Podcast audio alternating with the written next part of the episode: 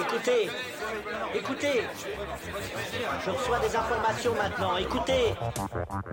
Le feuilleton va recommencer pour quelques épisodes, capitaine. Nous ne sommes pas des robots, Sébastien, mais des êtres vivants. Voilà le pied d'Armstrong. Au centre et en bas de votre écran. Et il marche maintenant.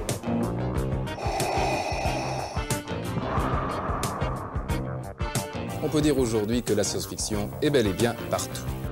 Tu veux dire qu'on est dans un programme informatique Est-ce vraiment si invraisemblable Si mes calculs sont exacts, attends-toi à voir quelque chose qui décoiffe. Bonjour à toutes et à tous, vous écoutez C'est plus que de la SF, le podcast hebdomadaire sur la science-fiction animée et produit par l'œil de chéri.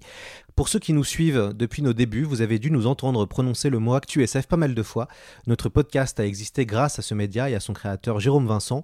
Pendant deux ans, ActuSF a aidé, c'est plus que de la SF, à vivre et surtout euh, à grandir. ActuSF est un site d'information mais surtout une maison d'édition qui a publié des beaux livres, des essais, des romans, des nouvelles pendant une vingtaine d'années. J'en parle maintenant au passé car lundi dernier, ActuSF a annoncé sa liquidation judiciaire.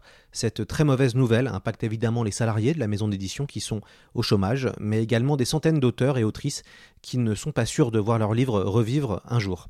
Les lecteurs, évidemment, s'en sortiront perdants, car ActuSF faisait partie des rares éditeurs à donner sa chance à des primo-romanciers, et qu'il est difficile d'immerger dans un marché qui souffre de la surproduction. J'ai donc voulu faire cette euh, émission pour rendre hommage à cette maison d'édition, mais aussi à Jérôme Vincent, qui a permis à C'est plus que de la SF de voir le jour. On parlera aujourd'hui des coulisses de l'édition, et nous reviendrons avec notre invité sur le futur du livre, mais aussi des littératures de l'imaginaire. On essaiera d'être le plus euh, pédagogue possible pour comprendre les méandres de l'édition. C'est parti, Jérôme Vincent, bonjour. Bonjour l'œil, bonjour tout le monde. Notre première rencontre date de mars 2017 au Salon euh, du Livre. À l'époque, il y avait eu l'appel de l'imaginaire, depuis l'eau a coulé sous les ponts. Jérôme, comment tu te sens depuis lundi? Il y a eu euh, beaucoup, beaucoup de messages, d'hommages, de soutien. Je suppose que ça doit te toucher ainsi que, que toute l'équipe d'ActuSF. Écoute, euh, c'est un temps, on va dire que c'est un temps incertain, dans le sens où euh, il y a évidemment beaucoup de tristesse parce que c'est quand même une aventure qui a duré 23 ans, cette affaire. Il y a beaucoup, beaucoup de livres, il y a eu beaucoup, beaucoup de choses. les dernières années ont été un bel enfer, donc il y a aussi un petit peu de soulagement. il y a un peu de colère sur deux, trois choses qui se sont passées. Évidemment, je suis très touché de tous les messages. je pense que j'arrive pas encore complètement à en prendre la teneur et la portée. Euh, parce que c'est un sentiment un peu doux amer. Hein. C'est formidable d'avoir tous ces messages et puis en même temps, euh, tous ces messages qui te disent que t'es absolument génial, mais t'es mort, tu vois. donc, on est formidable, mais on est mort. Donc euh, voilà, donc évidemment, c'est super agréable. Il y a des messages qui me touchent particulièrement. J'arrive pas à en prendre pleinement la mesure, ça viendra un petit peu avec le temps. On est encore dans, le tourbillon, là, hein. la liquidation date de lundi. Donc, il y aura aussi beaucoup, beaucoup de choses et beaucoup d'enjeux là à gérer tout de suite maintenant. Est-ce qu'il y, y, a une forme de soulagement quand même Parce que les derniers mois ont été très intenses, voire les, dernières années, avec tout ce qui s'est passé euh, d'un point de vue euh, international, parce que ça vous a forcément euh, touché avec le post-Covid, l'augmentation du papier? Est-ce que tout ça, il y a quand même un soulagement aussi de, s'arrêter un, un, petit peu derrière? C'est compliqué.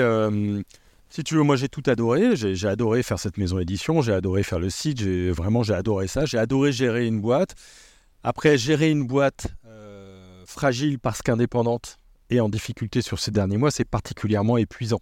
Hein, euh, c'est moi où tu dis j'ai pas assez de sous pour payer tout le monde et donc il faut que je fasse des choix, il faut que je fasse des échéanciers, il faut que je dise à des gens que je les paierai plus tard alors qu'ils comptent sur toi.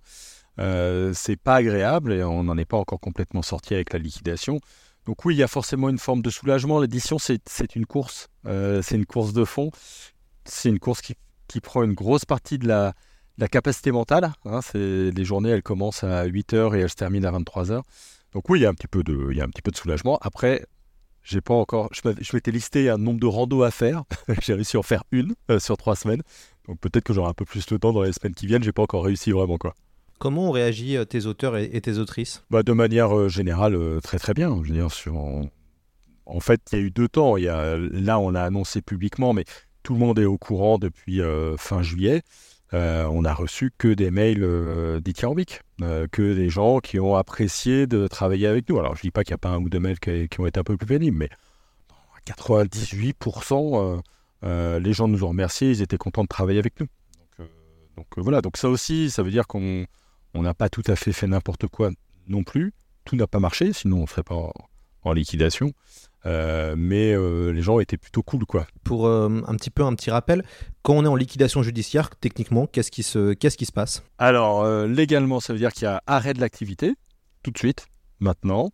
Euh, C'est-à-dire que les livres ne vont plus sortir, ils ne vont plus être commercialisés en librairie, et il n'y aura plus de retour non plus. Et en fait, ouvre une période pendant laquelle peut y avoir des offres de reprise, c'est-à-dire des gens qui achètent le stock, les contrats, qui éventuellement remontent un projet avec euh, un, bout ou pas de l'équipe, si l'équipe euh, le souhaite. Euh, donc, euh, donc voilà, donc un des enjeux de ces prochaines semaines, ce sera ça. Euh, savoir si quelqu'un va se positionner. Euh, Il y a évidemment des discussions euh, qui sont en cours. Je peux évidemment pas en parler pour le, pour le, pour le moment.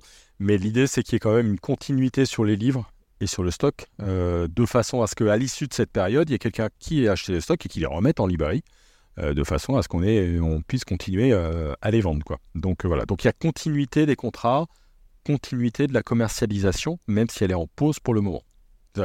J'essaye d'être didactique, hein. c'est évidemment très complexe et il y a beaucoup, beaucoup euh, de choses euh, à droite, à gauche. Pour finir de te répondre, il y a évidemment le site internet actusf.com. Euh, pour l'instant, il reste actif en attendant, là aussi, euh, un rachat ou non. Euh, moi, mon souhait, c'est qu'il puisse continuer aussi. Quoi. Euh, Quid du recueil des nouvelles que tu euh, t'occupais depuis des années pour les Utopiales pour euh, cette année Comme le salon arrive vite, je suppose que vous, êtes, vous avez dû aussi réagir différemment. ouais. Ouais, c'était discussion de cet été et euh, je te donne un scoop.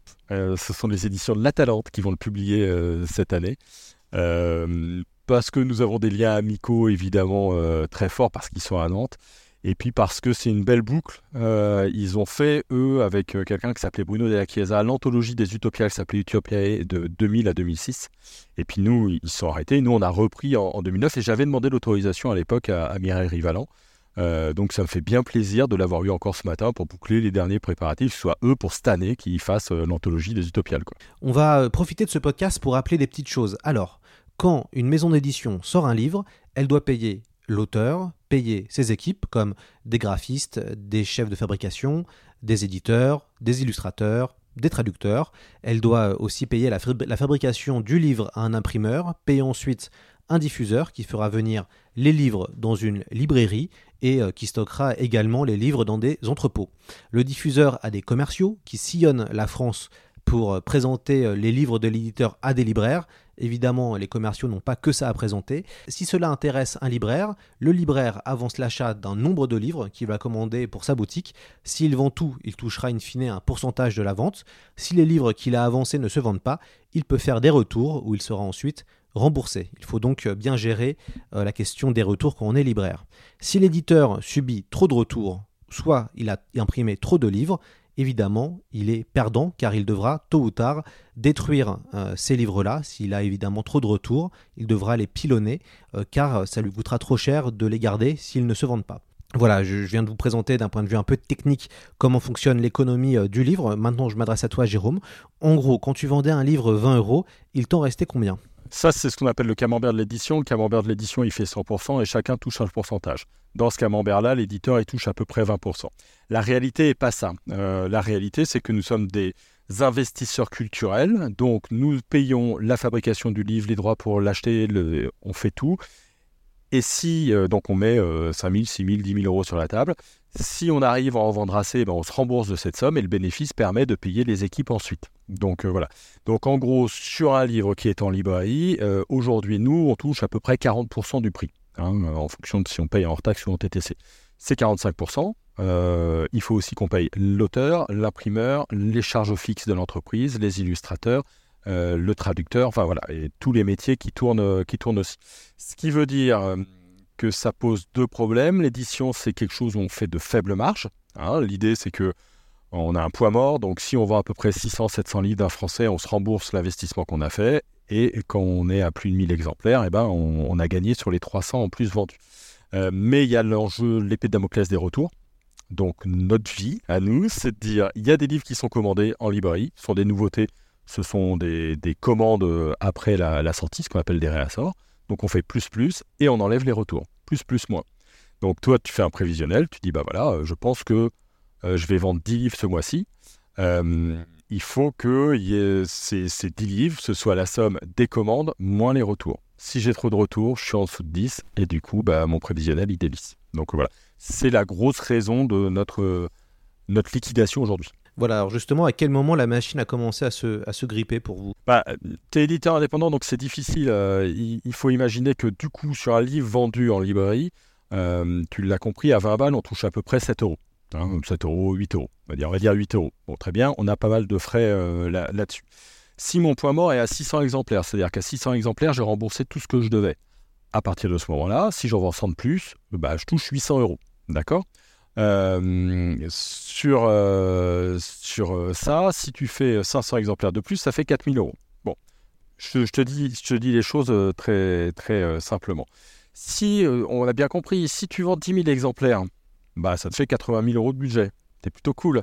Mais nous, à 1000 exemplaires, on se dit que c'est pas si mal. À 1500 exemplaires, on commençait à sourire. À 2000, on avait l'impression de toucher le jackpot. D'accord? Mais pour une structure comme la nôtre, évidemment, il ne fallait pas 4000 euh, euros, il fallait plutôt 15 à 20 000 balles euh, de bénéfices chaque mois pour pouvoir payer des salaires. On a toujours été aux alentours de 30% de retour, c'est-à-dire qu'on en envoyait 10, il y avait 3 livres qui revenaient. Et puis il y a eu le Covid. Et le Covid, euh, on était chez les médias participation, donc MDS pour les intimes. C'était notre diffuseur-distributeur, les commerciaux, la logistique. Bon, bah 2020 a été un champ de ruine. Hein. Euh, d'un seul coup, les livres ont été bloqués, ils sont partis, etc. 2021, on était sur les mêmes bases. Il y avait un rebond des librairies, mais ça concernait essentiellement Guillaume Musso, c'est-à-dire que des best-sellers. Nous, c'était plus difficile, euh, évidemment. Et puis, euh, en 2022, les retours ont complètement explosé. C'est-à-dire que les livres de 2021 sont revenus en masse. On est passé de 30 à 50% de, de taux de retour.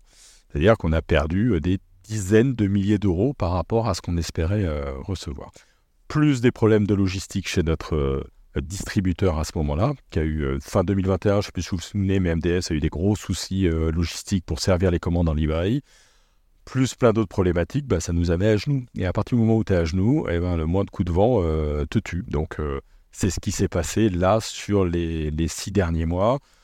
On a beaucoup, beaucoup. Euh, éditeurs indépendants, on n'a jamais fait 20 000, nous. Hein. On a, le mieux, c'était 2, 3, 4 000 exemplaires euh, vendus et ça n'arrivait pas à chaque bouquin. Ça arrivait une fois ou deux par an. Donc, on a toujours été très, très fragile. On a beaucoup sauvé la boîte avec des crowdfunding, avec des prêts bancaires, avec euh, des choses. Là, en juillet, mi-juillet, j'avais plus de solutions. la dernière personne qui devait peut-être investir avait décidé de prendre du temps, et c'est normal. donc, il n'y avait pas moyen. Et donc, à ce moment-là, légalement, un gérant, une fois qu'il constate la cessation des paiements, doit la déclarer, sinon il fait une faute. Euh, il ne peut pas creuser la dette, il ne peut pas continuer sachant qu'il ne va pas y arriver. Donc euh, j'ai pris mes responsabilités et j'ai déclaré la cessation des paiements. On, va revenir à Noël 2022, euh, enfin Noël 2021, où c'était Noël 2021, pardon, qui a été une catastrophe à cause de média participation. Alors il n'y avait pas que vous, il y a eu les éditions Léa, les Forges de Vulcain, Nemos, les Moutons électriques et donc ActuSF ont été impactés. En gros, pour recevoir un livre, il fallait que les libraires en commandent 5 exemplaires pour être livrés, euh, ce qui est en fait une forme d'aberration quand on n'imprime pas massivement. Euh, du coup, la bande dessinée, qui était le fer de lance de médias euh, participation, souvent les libraires commandent 5, 10, 15, 20, 30 livres, 30 BD, entre guillemets 30 albums. Pour des romans, c'est beaucoup plus compliqué. et Noël est un des moments les plus importants de l'année pour pratiquement tous les petits éditeurs qui ont été sacrifiés. À part les forges de Vulcain qui sont restés chez, chez Média, tous les autres éditeurs d'imaginaire indépendants ont quitté le groupe. Euh, malheureusement, changer de diffuseur, ça coûte cher, Jérôme. Oh oui, ça coûte cher. Après, si tu veux, ils ont eu un accident industriel, euh, ça arrive, mais ils ne vont pas du tout indemniser à la hauteur des pertes. C'est-à-dire que, euh, bah voilà, moi je constatais qu'il y avait à peu près 30 à 35 000 euros de chiffre d'affaires en moins entre fin 2020 et, fin 2021. pour eux, en gros, il y en avait que 5 000. Donc, on partait pas sur des bonnes bases il y, a des problématiques sur le monde du livre, des problématiques de surproduction, de comment est-ce qu'on présente des livres libraires. Et effectivement, bah, les discussions étaient euh, très difficiles. Il se trouve qu'on a vu des contacts euh, chez Hachette, nous concernant. Euh, et donc, on a décidé de changer de diffuseur-distributeur parce qu'à partir du moment où le dialogue était plus possible, il est à sens unique. Hein, c'est le pot de fer contre pot de terre. Tu es tout petit. Et puis en face, on dit, bah non, il n'y a pas de problème. Ouais, mais en face, c'est le mec qui te file des thunes tous les mois et qui en plus a une exclusivité en librairie et qui en plus détient tous tes stocks. Donc euh, on parle pas euh, parle pas du même jeu quoi. Donc euh, donc voilà, on a décidé de, de, de partir. Ça me semblait absolument nécessaire. Ça me semblait notamment nécessaire sur comment, c'est des questions métiers, mais comment est-ce qu'on présente un livre à des libraires? Faut imaginer que les représentants dont tu parlais, ils ils ont pas que les livres AQSF tous les mois. Ils ont des livres de 10, 15, 20 éditeurs. Euh, en littérature, en poésie, en bande dessinée, en jeunesse, en ce que tu veux. Euh, donc ils ont 2 à 300 livres à présenter à des libraires tous les mois. Et ils ont en général une heure par libraire. Donc euh, voilà. Donc il y a des questions fondamentales de fond qui se posent. Et là, à un moment, avec MDS, on n'arrivait pas à les poser. Quoi. On n'arrivait même pas à imaginer pouvoir réfléchir à un autre modèle. Donc il fallait partir. Donc on est parti. Trop tard malheureusement pour nous. Depuis 2018, euh, on observe qu'il existe 44 maisons d'édition, 1486 publications par an.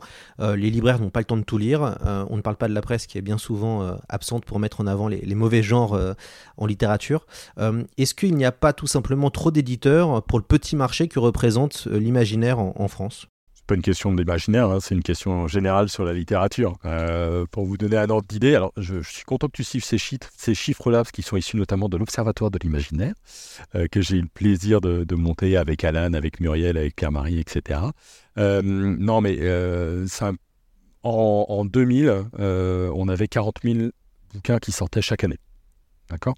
En 2018, on était à 68 000. Or, le marché du livre est un marché qui ne progresse pas. Ça veut dire que c'est le même nombre de ventes entre 2000 et 2018. Donc ça veut dire qu'il y a plus d'acteurs sur le gâteau, mais le gâteau, il n'a pas bougé. Donc les parts sont forcément plus petites. Sauf qu'il y a des gros mangeurs qui sont euh, les gros groupes, et puis il y a des petits éditeurs indépendants qui grattent les miettes. Quoi. Donc euh, voilà, donc c'est une situation globale, elle s'applique aussi à l'imaginaire. Euh, y a-t-il surproduction? Ce sera un vieux débat à avoir avec Mathias de, de Lavolte. Mais de facto, euh, quand tu as un marché qui ne progresse pas, plus il y a de livres, plus c'est difficile d'émerger. quoi. Après, autre question, on se dit tous collectivement, ok, on fait moins de livres. Ça veut dire qu'on va aller voir des auteurs en disant, bah, toi je te publie plus, hop, t'as plus de revenus. Toi je te publie plus, hop, t'as plus de revenus. Donc il y a aussi des questions humaines qui se posent euh, derrière, et la surproduction, elle pose, euh, elle pose pas mal de questions. et puis, au-delà de ça, il y a la surproduction, mais le livre, il est dans un ensemble. Donc, euh, lire un livre, il y a aussi de l'auto-édition, il y a aussi de l'auto-édition numérique, il y a plein de choses euh, qui se passent, il y a plein de problématiques euh, qui se posent, par exemple, aujourd'hui dans le monde de la BD entre le papier et les webtoons, par exemple. C'est une autre manière de consommer toujours de la BD. Et puis, il y a une problématique de, ce qu'on appelle de concurrence, de concurrence culturelle. J'arrive chez moi le soir, évidemment, je peux regarder une série sur Netflix, Disney+, Co. Je peux jouer à un jeu vidéo je peux jouer à un jeu de société, je peux écouter évidemment, c'est plus que de la SF, et je peux lire un livre. Et le truc qui a le moins de boutons et qui est le moins interactif, et que je fais peu, euh, parce que c'est rare qu'on lise un livre à trois en même temps, que je partage le moins, c'est la lecture. Donc ça veut dire que c'est un loisir qui est sans doute moins accessible, en tout cas qui demande un apprentissage et des pratiques différentes. Et là, le monde aussi euh, a changé. Donc euh, te dire qu'il y a trop de livres en imaginaire, très bien, mais c'est un global plus fort. Comment se passait ton rapport avec les éditeurs de poche? Souvent, un livre qui sort en grand format a une deuxième vie en poche. L'éditeur poche achète les droits du livre à l'éditeur du grand format, ce qui permet d'avoir de la trésorerie, mais ce qui sacrifie également euh, le, grand format. C'est des vraies questions. D'autant que nous, on a monté une collection de poche avec les moutons MDMOS qui s'appelle euh, Helios. Hein, euh, donc, voilà. Il faut imaginer aujourd'hui qu'en imaginaire, 6 à 7 livres sur 10 qui se vendent, c'est du poche. Donc il y a une forte priorité aux poches. Et aux poches, tu parlais de 44 éditeurs, eh ben, il faut imaginer qu'il y a 5-6 acteurs en poche. Hein. Euh, et ces 5-6 acteurs, ce sont essentiellement des gros groupes. Flammarion avec J'ai euh, Gallimard avec euh, Folio, Pocket, c'est le groupe Editis. Livre de poche, c'est le groupe Hachette. Et le dernier, c'est Castelmore, qui est chez Bragelonne, qui est désormais Pavillon, Pavillon Hachette. Bon, alors, c'est intéressant quand. ce qu'il faut comprendre, c'est que le poche, c'est un droit second. Ça veut dire qu'on fait moitié-moitié entre l'auteur ou son agent et nous. Euh, donc ça peut être intéressant de se dire, eh ben, si je touche euh, 10 000 euros, ça me fait 5 000 euros pour moi, 5 000 euros pour l'auteur, sur un livre euh, grand format qui est en fin d'exploitation. Après tout, je vais récupérer 5 000 euros, peut-être que ça va euh, compenser ou venir dans ma balance pour mon investissement. C'est intéressant, mais ces dernières années, on a vu les avaloirs baisser. moi, j'ai eu des propositions à 1000 balles, quoi. Donc ça veut dire que tu touches 500 et l'auteur touche 500. Euh, le, vrai problème, c'est que désormais, un libraire, il prend d'un titre. Avant, il y avait un grand format, il en vendait un, le poche arrivait, il en achetait deux. Euh, aujourd'hui, il a vendu un grand format, il prend un poche. Donc ça veut dire que la mise en place est équivalente au, grand format. Donc c'est plus si intéressant que ça de vendre nos livres en poche, euh, notamment pour les auteurs qui ont vendu moyennement. Mais en même temps, il faut savoir quoi en faire.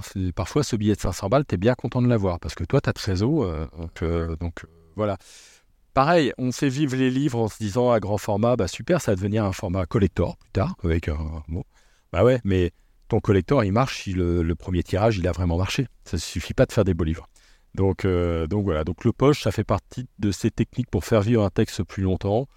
C'est pour ça qu'on avait monté Helios. C'est-à-dire que Helios, l'idée, c'est qu'il y ait une partie qui euh, soit exploitée par nous en direct. Hein, et c'était plus intéressant pour l'auteur et plus intéressant pour nous. Est-ce que euh, les prix comme le Grand Prix de l'Imaginaire, les Utopiales ou le Prix des Imaginales pouvaient avoir un impact sur les ventes euh, de tes livres? Alors, tu as gagné le Grand Prix de l'Imaginaire et le Prix des Imaginales, pas les Utopiales. Est-ce que ça a eu un impact? Alors euh, non, de manière de manière assez simple. Euh, par exemple, bon, on l'a gagné, on l'a gagné plusieurs fois.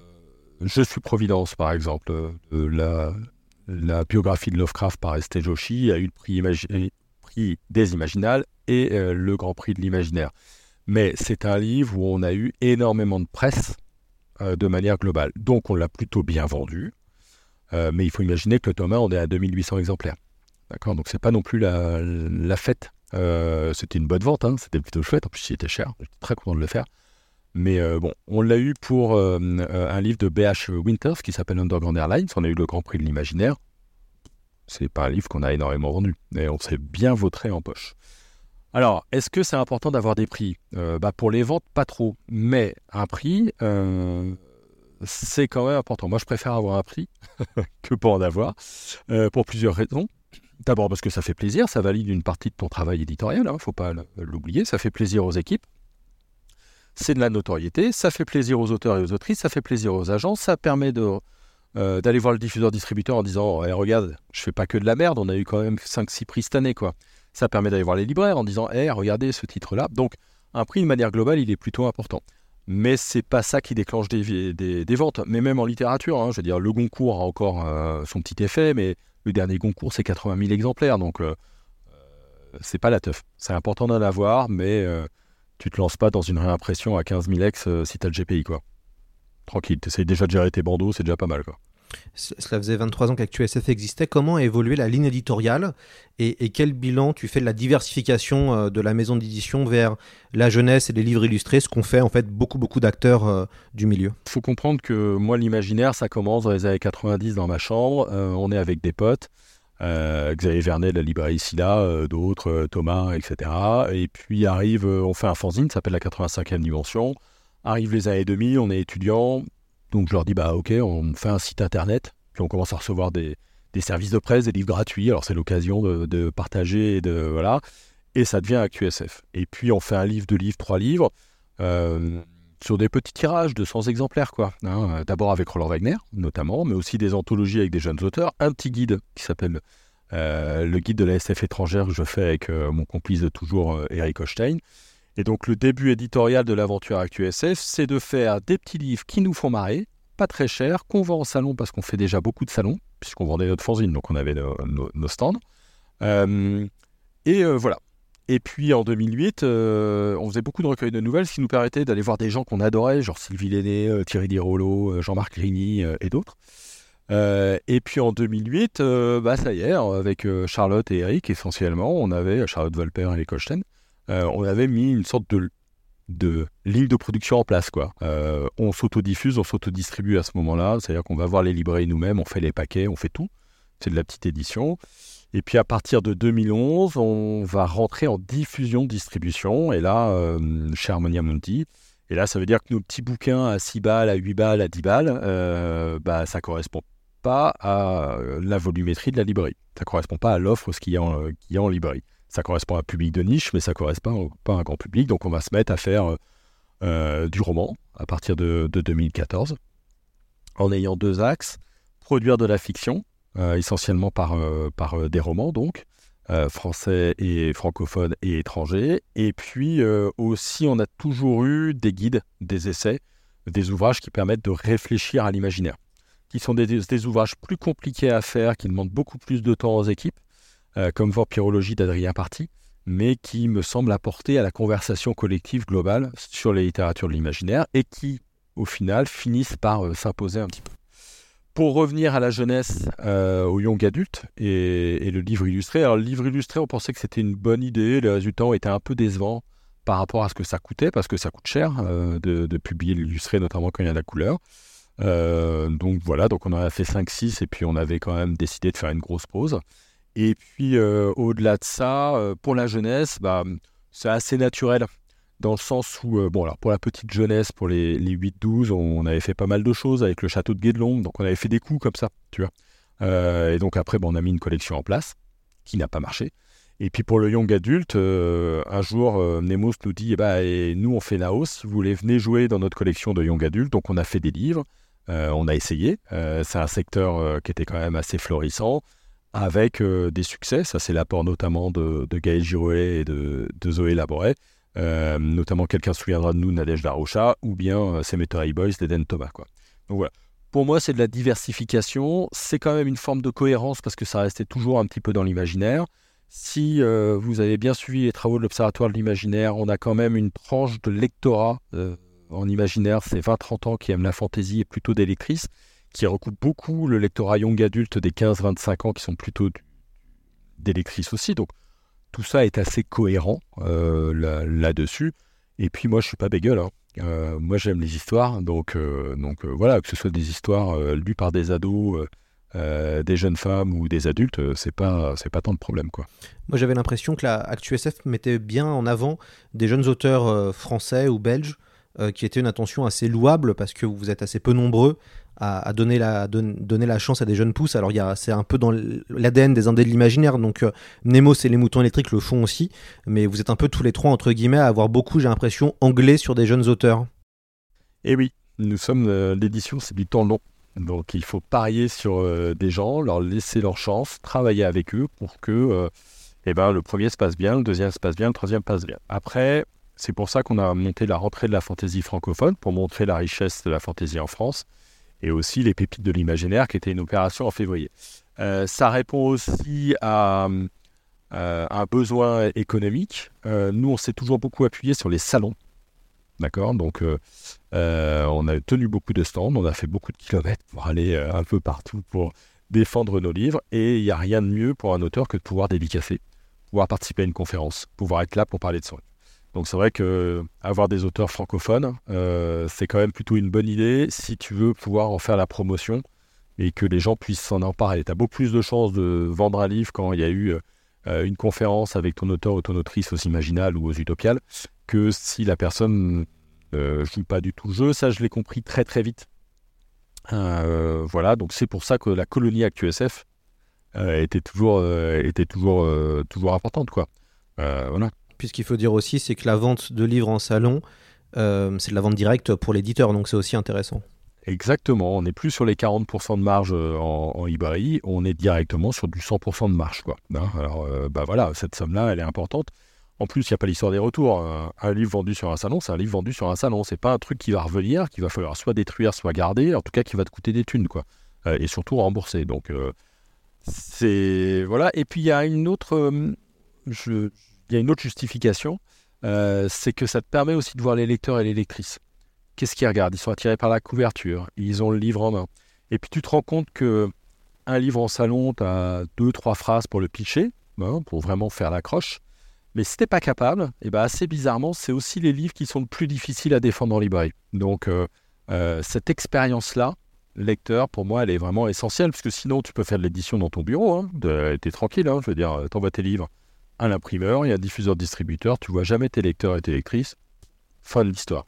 Nous, on est nés dans les, dans les salons avec euh, cette histoire de fanzine, et donc c'est naturel pour nous d'aller voir les gens, quoi.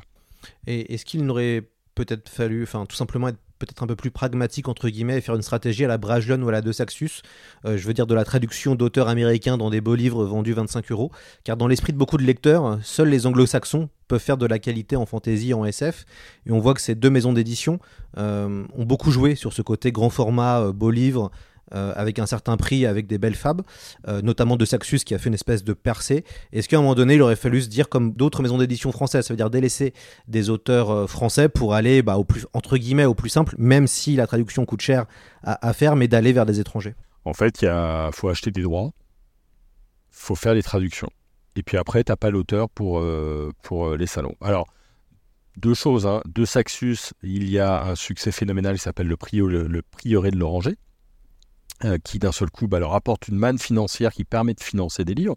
Parce que si un auteur français, faire un livre, ça coûte 5, 6, 7, 8 000 euros, un auteur étranger, on est plutôt sur 10, 12, 15. Et aujourd'hui, euh, pas la... Euh, je peux pas dire que euh, je vais gagner 500 ventes en faisant un auteur, un auteur étranger. Donc, il faut quand même un petit peu mitiger. De Saxus peut le faire parce qu'il y a eu le priori de l'Oranger, ils l'ont très bien fait, bravo à eux. Bragelonne, c'est une autre histoire, il ne faut pas oublier le succès de Gemel avec Légende au début des années 2000, hein. c'est dans leurs trois premiers bouquins qui leur ont permis de monter. Puis ils ont une autre stratégie de publier beaucoup et énormément euh, pour euh, arroser le marché et maximiser leurs chances. Donc on n'a pas eu cette euh, chance-là, donc on a plutôt maîtrisé notre production, essayé d'être le, le, de pousser au mieux livre par livre, parce que c'est aussi facile de faire un livre et pas de faire la promotion derrière.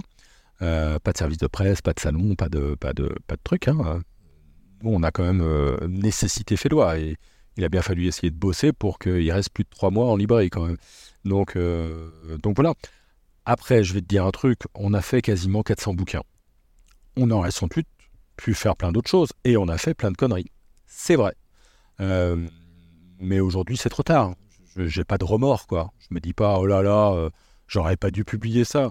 Je m'en fous, j'en ai fait 380. Donc, je veux dire, il y a des trucs qui ont marché, c'était super des trucs qui n'ont pas marché. C'est comme les essais, je veux dire, on avait des discussions en interne, évidemment, un essai, euh, euh, bah, ça demande du temps et ça vend moins. Ça demande plus de temps qu'un roman et ça vend moins au final. Évidemment, économiquement, tu te dis, quand même. Mais en même temps, bah, c'est pas grave, quoi. Tu fais, tu fais, et puis, et puis basta. Et puis l'histoire, elle se met un point final là. Bon, bah, elle a fait, voilà. Ce qui est sûr, c'est que je ne regrette aucun des 380 bouquins qu'on a fait, même quand on s'est planté, quoi. Et est-ce que finalement cette stratégie d'être omniprésent dans les salons, euh, ça s'est pas révélé à la longue trop épuisant, car il fallait toujours envoyer des gens dans toute la France, qui a aussi un sacrifice personnel, entre guillemets, où la vie de famille passe à côté. Est-ce qu'à un moment donné, on n'est pas épuisé aussi par euh, cette espèce de marathon qui continue? T'es épuisé partout, hein, que tu fasses des salons ou pas des salons. Hein. J'ai eu le bonheur de discuter avec... Euh, euh, des, confrères et consoeurs euh, qui m'expliquent combien euh, des salons, pas des salons, en fait, ça te mange le cerveau en permanence, quoi. Bon, oui, évidemment, peut-être que si on a fait, fait moins de salons, on aurait été plus frais et plus pertinent. Mais on aurait eu moins de thunes aussi. Hein. je veux dire, quand tu fais un salon et que tu ramènes 5000 balles dans ta poche, c'est 5000 balles dans ta poche, quoi. Hein. donc, donc voilà. Bon, les salons, ça représentait 5% de notre chiffre d'affaires. 6-7%. Hein, Mais on en avait besoin pour vivre. Euh, euh, C'est toujours la question quand tu es petit. Quand tu es petit, tu fais tes livres et puis tu essayes de faire plein d'autres activités parce qu'il faut que tu fasses bouillir les marmites. Donc, euh, par exemple, avec ActuSF.com, et tu le sais, avec C'est plus que de la SF, j'ai passé du temps à vendre de la pub.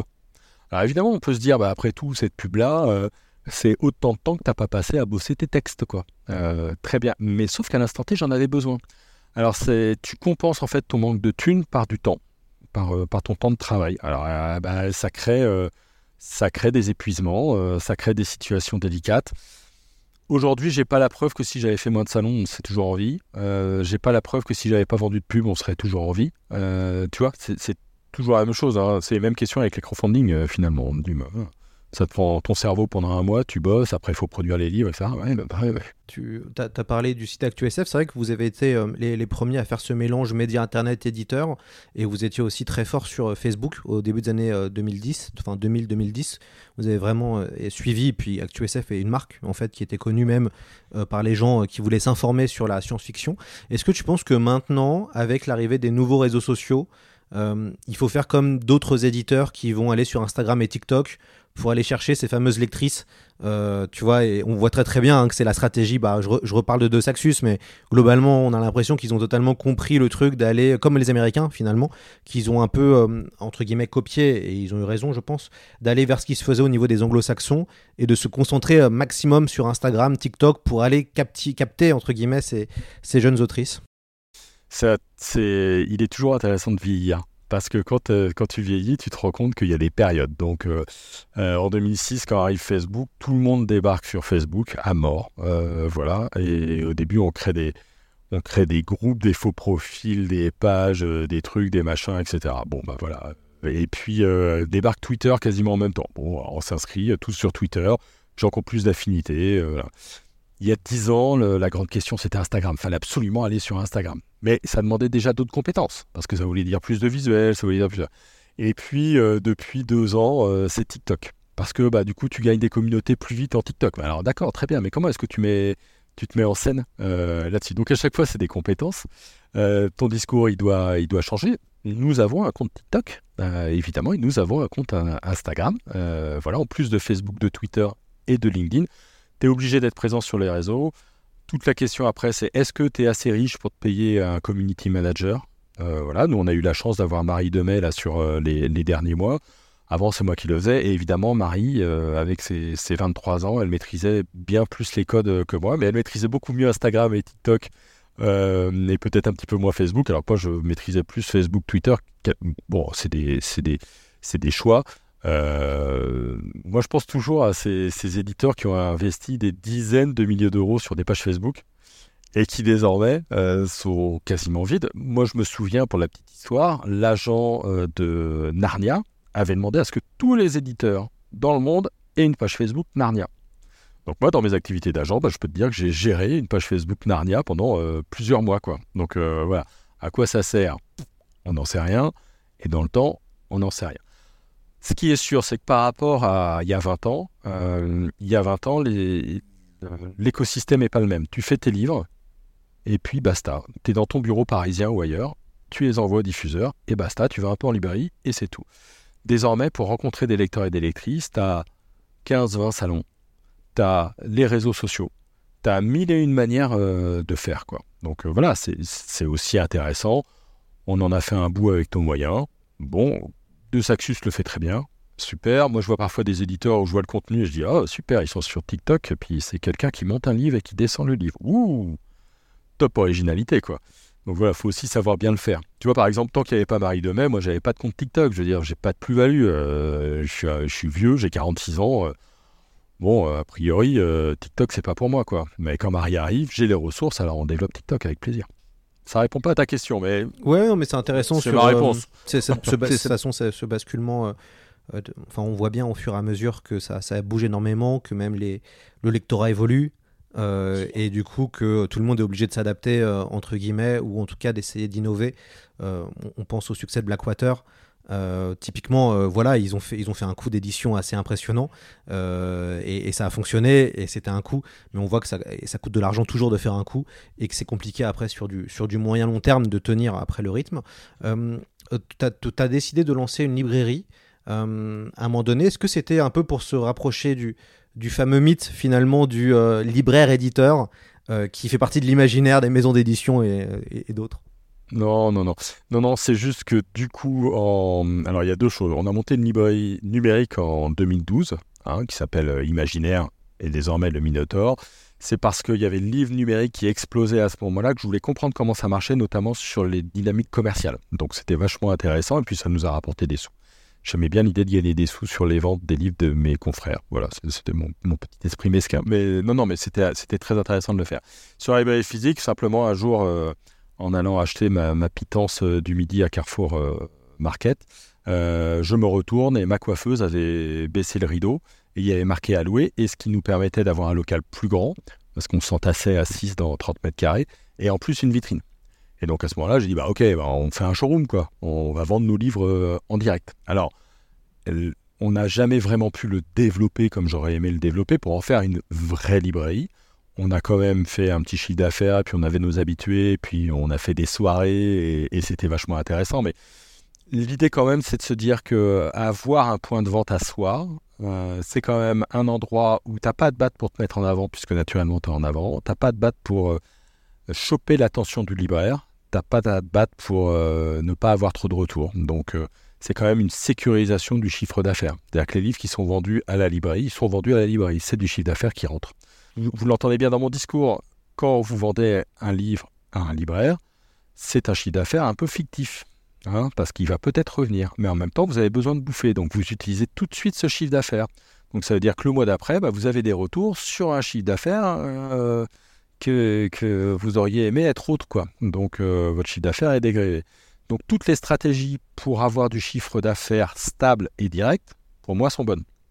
C'est-à-dire qu'à un moment, on se bagarre en librairie, on n'a pas tout à fait les moyens de le faire, on le fait, mais quand tu fais un salon, quand tu vas en librairie, quand tu vas en numérique, quand tu fais un crowdfunding, c'est du chiffre d'affaires stable. Voilà, c'est du chiffre d'affaires qui rentre et qui part plus. Et ça, ça permet d'avoir des nuits qui sont moins, euh, moins concernées par tes chiffres euh, au mois le mois. Euh, il y a des moments, t'es dingue, quoi. Tu regardes tous les jours tes réassorts, tes retours en disant à quelle sauce je vais être mangé. Et je vais. Et peut-être que j'ai été très mauvais là-dessus. J'ai toujours fait des prévisionnels euh, pessimistes en librairie, en disant voilà, on va faire des petites mises en place. il y en aura à peu près tout de retour. Et je me suis toujours planté à la baisse, euh, de, manière, quasiment générale. Quoi. Donc, euh, donc voilà, donc c'est la guerre en librairie. C'est difficile.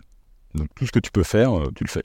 Si tu devais prendre une machine à remonter le temps, tu, tu changerais quoi si tu le pouvais? Ou si Est-ce que tu vois un axe qu'il aurait vraiment fallu aller Ou que vous n'êtes pas allé forcément au début ou autre Tu sais, dans tout projet, il faut faire une, il y a une part d'inconscience.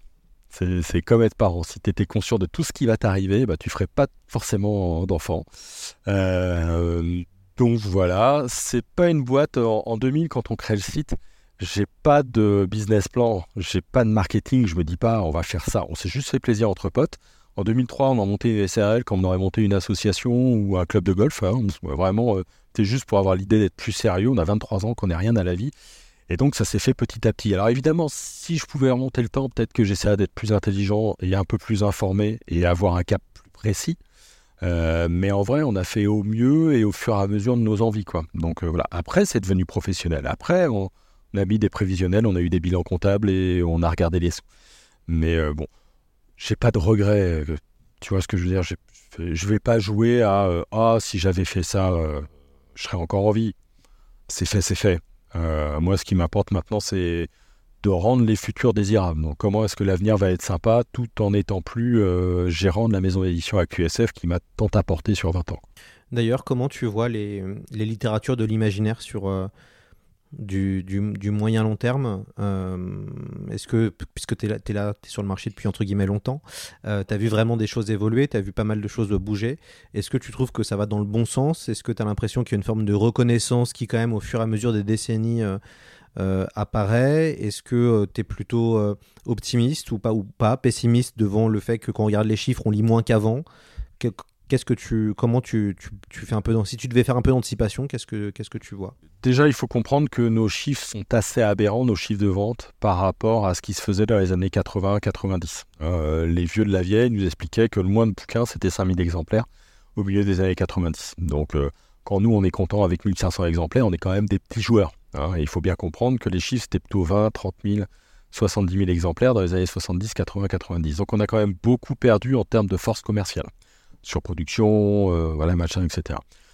Bon, alors, par rapport à il y a 20 ans, je pense que l'imaginaire a gagné dans ce qu'on appelle aujourd'hui la pop culture, qui la pop culture est déjà sans doute un mot euh, un peu kitsch et, un peu passé de mode, hein, comme euh, le sont les littératures de l'imaginaire.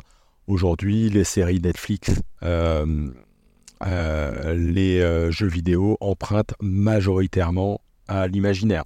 Je fais de l'actu sur actusf.com. J'ai la chance d'avoir un site qui s'appelle Bipolar sur le polar, qui pourtant marche beaucoup mieux en, librairie de facto, j'ai beaucoup plus de news sur l'imaginaire que sur le polar. D'accord? Donc euh, voilà. Donc j'ai l'impression que dans le pot culturel commun, les idées euh, euh, portées par l'imaginaire, parce que ce qui nous intéresse toujours, c'est qu'est-ce qu'apporte la fantaisie et la science-fiction sur le plan sociétal et le plan, ont plutôt gagné. D'accord? Après, il y a la situation du livre. La situation du livre, c'est différent, dans le sens où nous pensions, euh, il y a avec euh, euh, sans doute beaucoup d'orgueil il y a dix ans que le livre était au cœur de la pop culture, parce qu'après tout, Toulouse, c'était d'abord un personnage de Lovecraft qui avait d'abord écrit des nouvelles. Ce n'est plus vrai. Et on s'est planté. Aujourd'hui, la pop culture, l'imaginaire est partout. Il n'y a pas besoin du livre. Quoi. Donc ça pose la question du livre dans cet écosystème-là. Je vais vite, hein. tu, tu m'arrêtes si, je, si, si c'est pas clair. Euh, Aujourd'hui, des licences de jeux vidéo, euh, des euh, séries ont des imaginaires qui sont aussi forts que les livres, voire beaucoup plus forts en termes d'impact et d'audience. Donc la place du livre, elle se pose la question par rapport à ça, elle se pose la question par rapport à la culture. Et puis, on est quand même face à une équation qui est forte. C'est-à-dire que les tirages et les chiffres de vente baissent. On a en librairie des grosses problématiques de retour. On en est, nous, aujourd'hui, ActuSF, les premières, les premières victimes, mais je sais qu'il y a quand même pas mal d'éditeurs euh, qui en souffrent.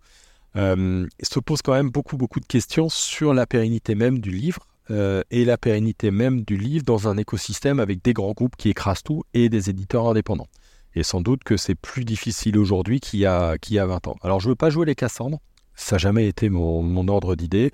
Je dis juste qu'il y a sans doute plus de questions qui se posent aujourd'hui sur comment maintenir une maison d'édition à flot qu'elles ne s'en posaient il y a 20 ans. Sur la légitimation des littératures de l'imaginaire, on a fait l'appel de l'imaginaire, les états généraux, l'observatoire de l'imaginaire. Ça ne bouge pas, mais ça ne bouge pas pour le livre. Voilà, il y a d'autres questions, il y a encore du boulot à faire.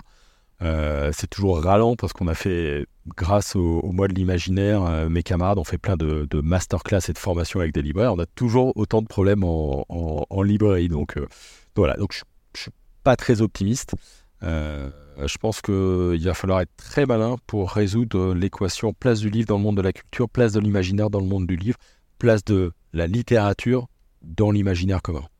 Comment on fait pour récupérer des, des livres d'ActuSF maintenant? Comment ça va se passer? Alors, dans un premier temps, et c'est euh, un premier point là, sans doute que, eh ben, il reste tous les livres en librairie. hein, les retours sont bloqués depuis, euh, depuis quelques semaines, donc vous pouvez encore les acheter facilement.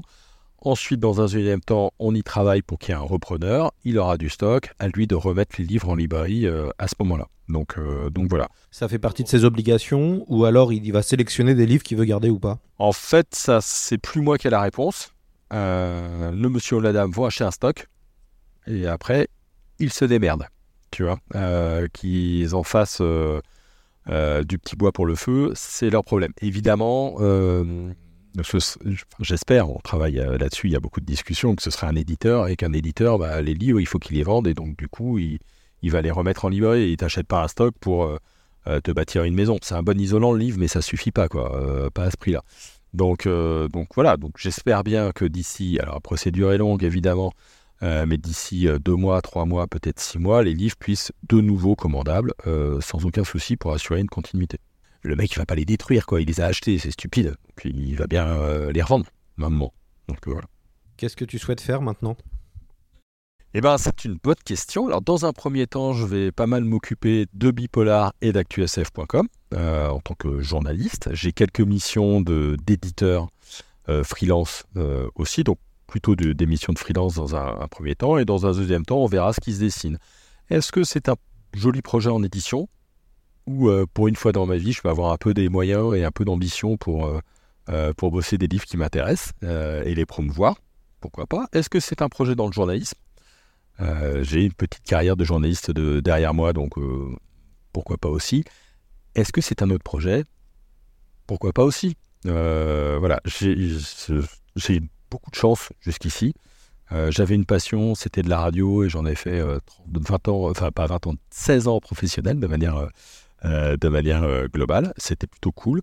Euh, ça fait 20 ans que je mène ActuSF, 23 ans. J'en ai vécu sur les 10-12 dernières années c'est une belle chance, tout le monde ne vit pas de sa passion, donc c'est plutôt cool. Voilà, ça peut continuer, c'est cool, et ben sinon ce sera peut-être un autre, un autre projet. hein. Puis tu sais, financièrement parlant, il va bien falloir un moment que, non pas que je travaille, je suis freelance et, voilà, mais que je retrouve un, un projet un petit peu ambitieux, quoi. Un mot pour la fin, Jérôme, pour conclure. Et ben pour conclure, euh, c'était chouette, c'était cool. Euh, J'en prends pas la mesure. Je remercie tous les gens qui ont envoyé plein de messages adorables et ça se compte par centaines. Il y a des gens qui m'ont appelé, je ne savais pas qui c'était, c'était assez fou. Euh, voilà, donc je prends pas tout à fait la mesure de, ce qu'on a fait aujourd'hui, ça c'est sûr. Je donne rendez-vous pour les gens qui veulent boire un café avec moi aux Utopiales, parce que j'ai le bonheur d'aller modérer quelques conférences aux Utopiales. Et puis, euh, et puis à nous de tous travailler pour euh, que les futurs soient désirables. Chacun à son niveau personnel et puis collectivement, la société en a bien besoin.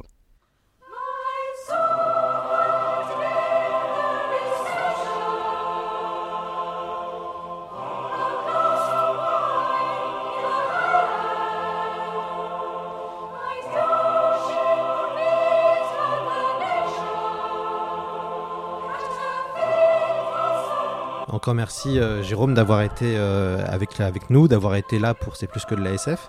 Euh, grâce à toi et, et à tes équipes, on a pu découvrir des chouettes auteurs et des chouettes autrices.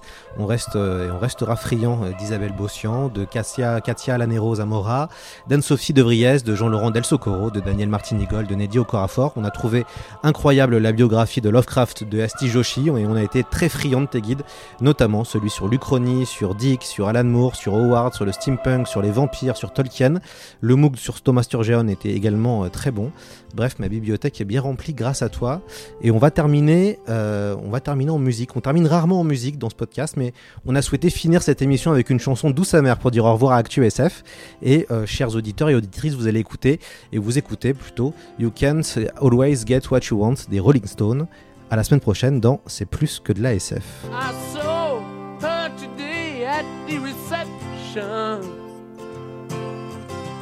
A glass of wine in her hand.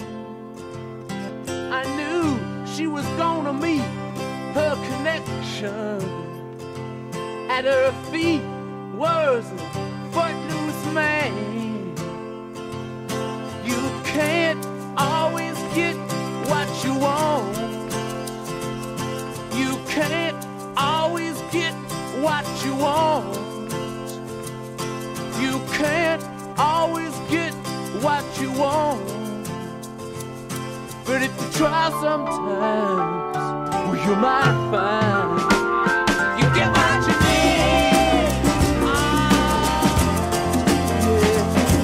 yeah. And I went down to the demonstration to get share of abuse. Singing, we're gonna vent our frustration. If we don't, we're gonna blow a 50 amp fuse. Sing it to me. You can't always get what you want. You can't always get what you want.